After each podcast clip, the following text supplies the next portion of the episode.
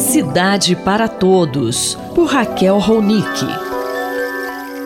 Professora Raquel Ronick, existe um projeto de ampliação da margem esquerda da Marginal Pinheiros no canal do Rio Jurubatuba. Inclusive, a Rádio USP já fez até matéria sobre esse assunto.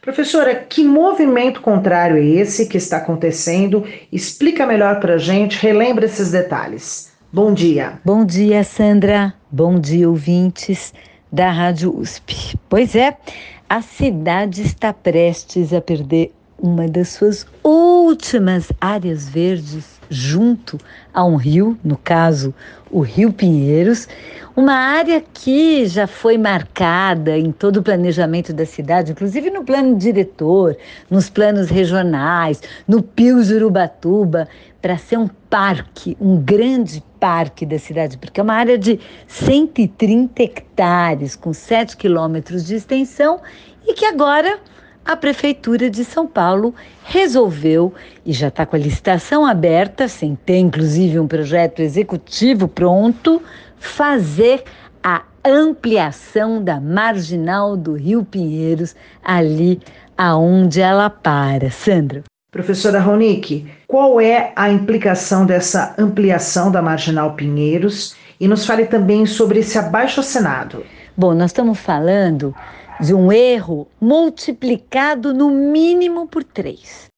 Em primeiro lugar, nós estamos no mundo inteiro discutindo novas formas de ocupação do espaço urbano e, entre elas, trabalhar os rios, deixar as suas margens não impermeabilizar tudo, enfim, trabalhando claramente no sentido de abrir espaços e soluções baseadas na natureza para esse aumento de precipitações, de chuva, essa mudança climática. Segundo erro, do ponto de vista de transporte e circulação da cidade de São Paulo, já está mais do que provado que fazer mais avenidas, ampliar avenidas, só piora o trânsito e não melhora, vai atraindo mais carros e que a solução, e para aqueles que são usuários diz, sabem que a solução é transporte coletivo de massa, é mais metrô, é mais transporte sobre trilhos e é isso que deveria ser o foco da nossa política de transporte.